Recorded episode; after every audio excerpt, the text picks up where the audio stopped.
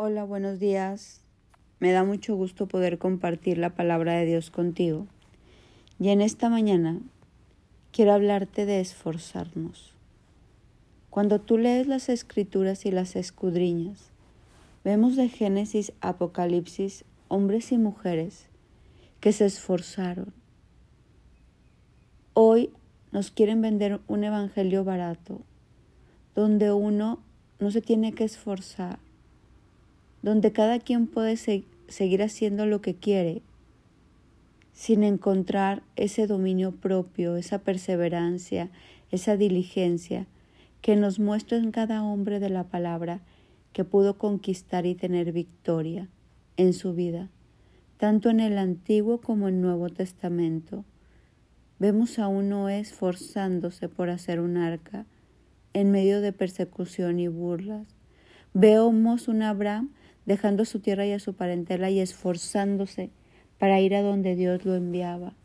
Vemos a un Moisés esforzándose por guiar al pueblo de Israel a la tierra prometida, esforzándose y luchando contra Faraón y haciéndole entender que dejara ir al pueblo de Dios. Vemos a un Josué y a un Caleb conquistando la tierra prometida, esforzándose, peleando con gigantes, renovando su fe día a día. Vemos a un Job esforzándose por no perder la fe en medio de sus momentos más dolorosos y por seguir firme en sus convicciones y su creencia en lo que él conocía de Dios. Vemos a un David esforzándose por, por defender a sus ovejas, a un David esforzándose por como vencer a Saúl, este hombre que lo persiguió años, como 30 años de su vida, por vencer ese Goliat, por pelear las la pelea de Dios. Vemos a un Sansón que en sus últimos momentos se esforzó para poder llevar a cabo el propósito de Dios. Un Esther que se esforzó para poder pararse enfrente del rey Azuero, aunque podía morir. A pesar de que ella era huérfana, se esforzó por entrar al palacio, tuvo ánimo para creer que había un futuro para ella. Vemos a María la Virgen, una mujer que decidió cancelar sus planes para meterse en los planes de Dios, se esforzó. Vemos a un Jesús esforzado hasta sudar gotas de sangre. Vemos a un Pedro que se esforzó por darlo todo por la lucha por el Evangelio, a Pablo, esforzado por cumplir la voluntad de Dios, hombres y mujeres que se esforzaron, que se dejaron formar y que alcanzaron aquello para el cual Dios los había llamado. A mí me encanta ver este tipo de esfuerzo, porque cuando tú tienes fe y tienes esperanza, te esfuerzas tienes la disposición de cumplir con las acciones que Dios te ha encomendado para hacer el bien. Hoy quiero invitarte a que no importa lo que tú hagas, no importa como la situación en la que te encuentres, tú necesitas esforzarte en esa fe y en ese amor a Cristo para cumplir aquello que Dios te ha prometido. Las cosas no se solucionan por sí solas. Tenemos muchísimas armas espirituales. La oración, la fe, las promesas de Dios.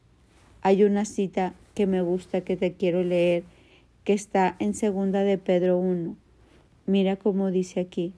En vista de todo esto, esfuércense al máximo por responder a las promesas de Dios, complementando su fe con abundante provisión de excelencia moral la excelencia moral con conocimiento, el conocimiento con control propio, el control propio con perseverancia y la perseverancia con sumisión a Dios. La sumisión a Dios con afecto fraternal y el afecto fraternal con amor por todos. Cuanto ustedes más crezcan de esta manera, más productivos y útiles serán en el conocimiento de nuestro Señor Jesús pero los que no llegan a desarrollarse de esta forma son cortos de vista o ciegos, y olvidan que fueron limpiados de sus pecados pasados. Así que, amados hermanos, esfuércense por comprobar si realmente forman parte de los que Dios ha llamado y elegido. Hagan estas cosas y nunca caerán. Entonces Dios les dará un gran recibimiento en el reino eterno de nuestro Señor y Salvador Jesucristo. Por lo tanto, siempre los recordaré todas estas cosas, aun cuando ya las saben y estén firmes en la verdad que se les enseñó, y es justo que deba seguir recordándoselas mientras viva. Siempre Dios está recordando esto. Necesitamos un esfuerzo, y más cuando hay un mundo que nada contracorriente.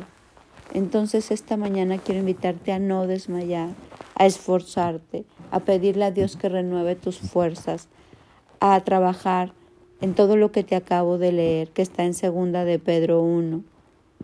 Dios hoy nos recuerda que todo lo que hagamos para el Señor tendrá gran recompensa. Todo obra para bien para los hijos de Dios cuando nos esforzamos, cuando seguimos sembrando para cegar. Y todo esto no es en nuestras fuerzas, dice la palabra, que todo lo podemos en Cristo que nos fortalece. Vamos hoy a esforzarnos y vamos a creer que el esfuerzo para Dios, en amor, con Dios, siempre, siempre trae recompensa. Mi nombre es Sofi Loreto y te deseo un bendecido día.